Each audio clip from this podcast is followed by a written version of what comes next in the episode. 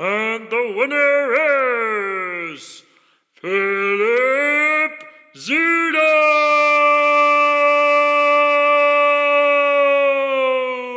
Yay, ich habe gewonnen.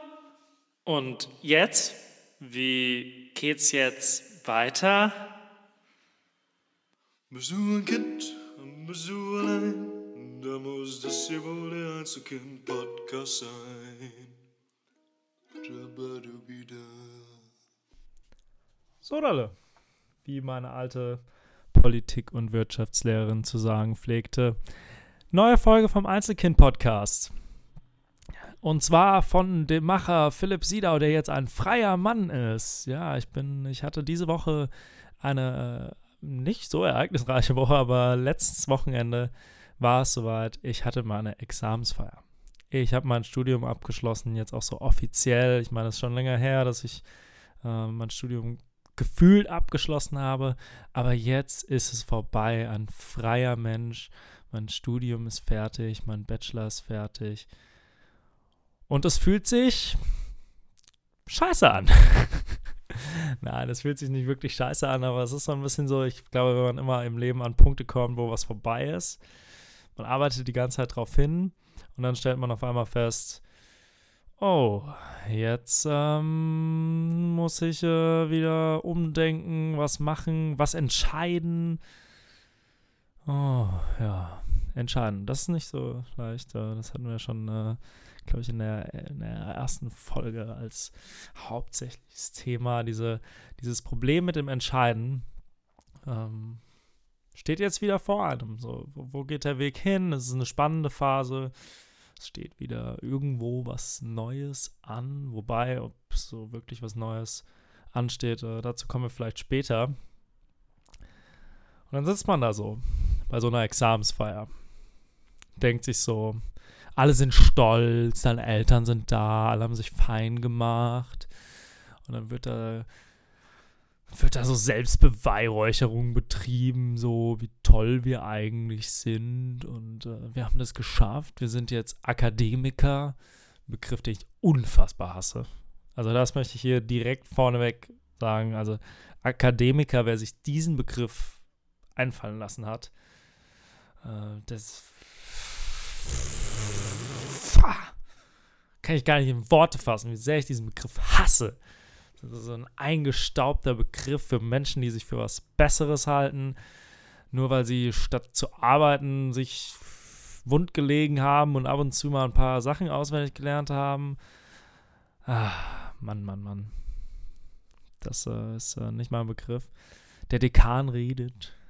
Und das ist auch so was, was, was mich bei so Sachen aufregt, dass die, die Reden, die waren alle so, so, so, so eindimensional, so, so, so, so, also so gefaked. So, man weiß irgendwie, ich glaube, jeder Redner weiß, wie so eine Rede, so eine offizielle Rede klingen muss. Die muss anfangen mit liebe Kommilitonen, liebe, so, so wäre die Absolventenrente, äh, Rente. Die Absolventenrente. Ja, statt einer Absolventenrede, wir, wir gehen jetzt sofort alle in Rente. Äh, da, äh, nach unserem Studium kommt die Absolventenrente. Und jeder macht es so förmlich, so sehr geehrte Damen und Herren. Das, das ist doch falsch. Das ist für mich, äh, ist für mich eine komische Welt, wenn man da sitzt. Und äh, es ist so eine Welt, wo man wieder merkt, dass wir Menschen oft in bestimmten Situationen einfach gelernt haben, wie wir uns verhalten müssen. Da müssen wir uns halt förmlich verhalten. Förmlich, aber stolz. Naja, so muss es sein. Wir hatten trotzdem Spaß, wir haben uns hinterher ähm, gut betrunken auf der Feier und deswegen war es ein super Abend. Ich will mich nicht beklagen. Jetzt nicht sagen, dass es scheiße war, sein Zeugnis zu bekommen. Du bist stolz und zufrieden, deine Eltern sind stolz und zufrieden. Am nächsten Morgen rufen sie sich dann an. Und wie geht's denn jetzt eigentlich weiter? Und du denkst dir, und? Wie geht's denn jetzt eigentlich weiter? Puh, und jetzt? Und jetzt? Ähm, so das zweite Mal im Leben, so nach dem Abi war es, finde ich auch so, so ein bisschen ähnliches Gefühl wie nach dem Abi. Nach dem Abi habe ich mir dann erstmal ganz klassisch eine Auszeit gegönnt, habe äh, Work and Travel in Australien gemacht ja, da habe ich dann begriffen, was ich machen möchte aus meinem Leben. Und zwar BWL studieren. Also man merkt, äh, Australien hat mich kreativ gemacht. Ja, und dann habe ich jetzt die letzten dreieinhalb Jahre, viele, die zuhören, meine Freunde wissen das. Für andere ist das jetzt so ein bisschen hier, heute ein bisschen autobiografisch. Äh, habe ich BWL studiert. Ja. War okay. War okay, das äh, gibt, das gibt das gefühlte Studium wieder, so wie mein Notenschnitt. War okay. Nicht Bombe, auch nicht Katastrophe. So war mein Studium so ein bisschen. Ja. Neben meinem Studium habe ich, ich weiß nicht wirklich, ob für mich was Neues beginnt. Also ich äh, widme mich jetzt erstmal Dingen wie hier dem Podcast. Ich mache einen anderen Podcast, kann ich mal kurz Werbung für machen. Campus Reloaded heißt der. Ähm, ist vom Bildungsministerium geförderter Podcast, der äh, sich dem Thema Hochschule und Digitalisierung widmet. Mit drei anderen Personen. Shoutout Katharina Brott, Annick Görgen und Daniel Küte mache ich einen Podcast, der heißt äh, Campus Reloaded. Und wenn euch der gefällt, dann wird euch der sicher auch gefallen. Das ist so ein bisschen ähm, journalistischer, ein bisschen, bisschen, bisschen mehr, hat mehr Boden als dieser Podcast. Aber trotzdem wird es äh, hoffentlich auch unterhaltsam und lässig sein. Kann ich schon mal darauf aufmerksam machen. Das ist, womit ich meine Zeit widme. Und natürlich mache ich weiterhin Comedy was ich schon die ganze Zeit mache. Und deswegen ist es für mich so ein bisschen fließender Übergang. Ich habe jetzt auch in letzter Zeit mehr Comedy gemacht als vielleicht noch während meines Bachelors. Habe es wieder so ein bisschen forciert, mehr geschrieben. Bin da wirklich ähm, motiviert, jetzt mehr Comedy zu machen. Und ich dachte heute in dieser Folge, ähm, jetzt habe ich schon relativ lange gesprochen vorneweg, äh, widme ich mal ein bisschen so, weil viele Zuhörer vielleicht sich gar nicht vorstellen können, ja, was macht der Comedy, der denkt, der wäre lustig und dann stellt er sich auf eine Bühne. Ähm, so ist es auch. In der Theorie, in der Praxis ist es ein bisschen anders. Ähm, was macht ein Comedian so den ganzen Tag? Also wenn ich Leuten sage, dass ich Comedian bin, dann fragen die sich so, ja und? Was machst du? Und wo kriegst du deine Ideen her? Sind, sind häufige Fragen. Ähm, ich krieg meine Ideen irgendwo her. Also ich kann das selbst dann gar nicht so genau beantworten. Also es ist nicht so, dass ich jetzt irgendwo hingehe und weiß, äh, da sind meine Ideen verborgen, sondern es sind persönliche Geschichten, vielleicht Dinge, wo ich selbst denke, so handle ich immer und Sachen, die man beobachtet. Äh, ist generell so, ist, viele Leute glauben immer, dass wenn man eine Bühnenperson ist, dass man, äh, oder dass man, dass man, wenn man Comedy macht, dass man sich halt lustig findet und eine extrovertierte Person ist. Das glaube ich jetzt nicht unbedingt. Also es ist viel wichtiger, dass man ein guter Beobachter ist. Also ich glaube, ein guter Comedian zeichnet sich eher durch gute Beobachtungen aus, als durch besonders extrovertierten Charakter. Klar, auf der, auf der Bühne spielt der Charakter mit Sicherheit auf Dauer eine Rolle. Ähm, den kann man sich einerseits entweder ausdenken oder man versucht einfach man selbst zu sein. Ähm, wir gehören zu der Szene, ich würde mich auch zu der Szene zählen, die eigentlich sie selbst sein möchten, so, so, so die amerikanische Art, wie das vielleicht bei Netflix-Specials bei vielen Comedians zu sehen ist, wie es in Amerika und England schon gang und gäbe ist. In Deutschland ist es immer noch so ein bisschen verbreitet, dass viele Leute sofort bei Comedy an Mario Barth denken oder Bülent Schelan oder Olaf Schubert, wobei Olaf Schubert finde ich zum Beispiel auch äh, selbst. Aber das sind halt irgendwie doch ein bisschen mehr so erfundene Charaktere. Atze Schröder, die wirklich so ein Klischeetyp sich selbst auferlegen und dann so ein bisschen in, in eine fiktive Richtung gehen, die Charaktere. Und ähm, das wollen wir, will, will ich eigentlich nicht. Äh, wollen viele meiner Kollegen, mit denen ich auftrete, glaube ich auch nicht. Und dann beobachtet man so. Man schreibt aus seinem Alltag, man schreibt alles Mögliche. Ähm, ist ein langwieriger Prozess. Also es ist nicht so, dass ich irgendwie eine Idee habe und die läuft dann, sondern man tritt dann damit auf auf kleinen Clubbühnen und dann stellt man fest, ich fand's super lustig, aber irgendwie sonst keiner. Was an vielen Faktoren liegen kann. Es kann dann trotzdem sein, dass deine Idee und deine Gags lustig sind, sie sind vielleicht schlecht erzählt, vielleicht das falsche Publikum, vielleicht musst du ein paar Stellschrauben drehen. Deswegen musst du öfters probieren. Und so kann es schon extrem lange dauern, bis man so fünf bis zehn Minuten hat, wo man denkt, ja, das ist wirklich lustig. Das weiß ich auch, wenn ich 90 Prozent der Fällen, wenn ich auftrete, werden die Leute das auch lustig finden.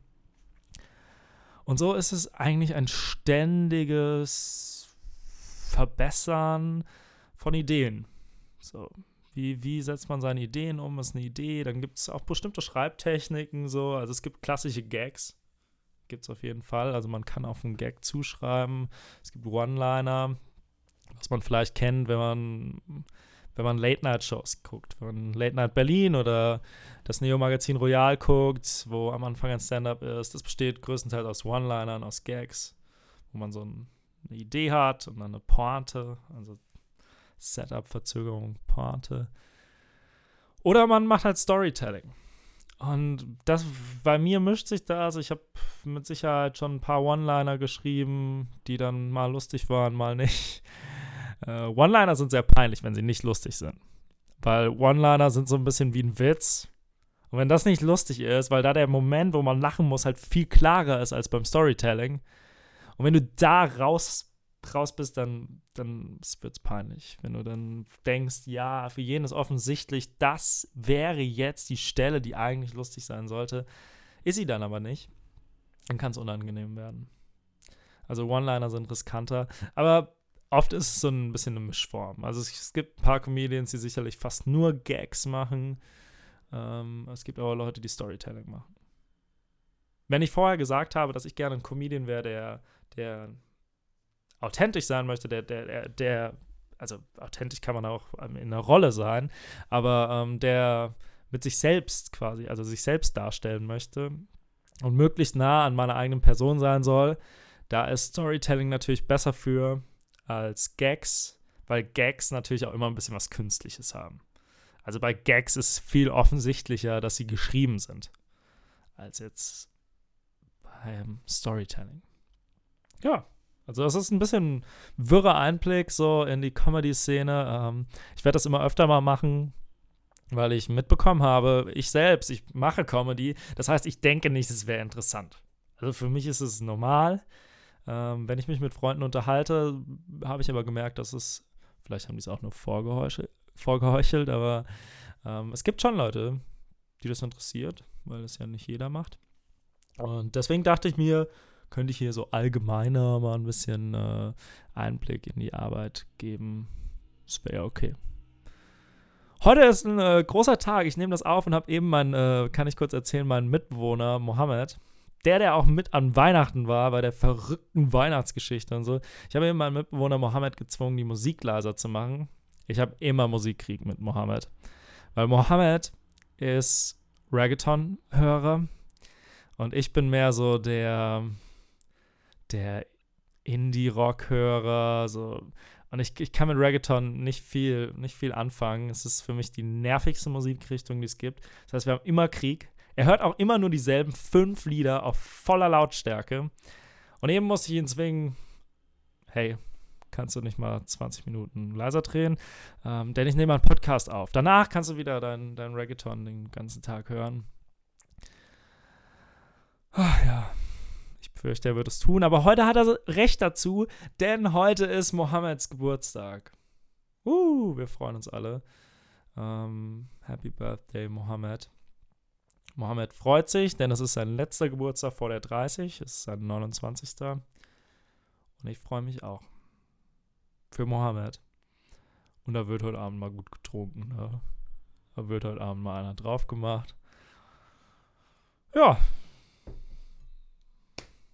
Ich weiß nicht, was ich noch erzählen soll. Ich freue mich jetzt auf die Party. Ich bereite mich vor. Pack meine besten Reggaeton-Moves aus.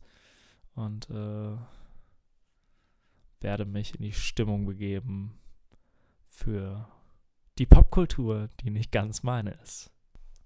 Generell alles, was Latin Musik ist, ist Science. Ähm, Ich bin gespannt, wie oft wir heute Abend äh, Let's Get Loud von Jennifer Lopez hören werden. Sein absolutes Lieblingslied. Ja, also mache ich mich fertig und feier später. Euch auch einen schönen Freitag. Bis dann. Let's get loud. Let's get loud. Ain't nobody gotta tell you what you gotta do. Oh, oh, oh.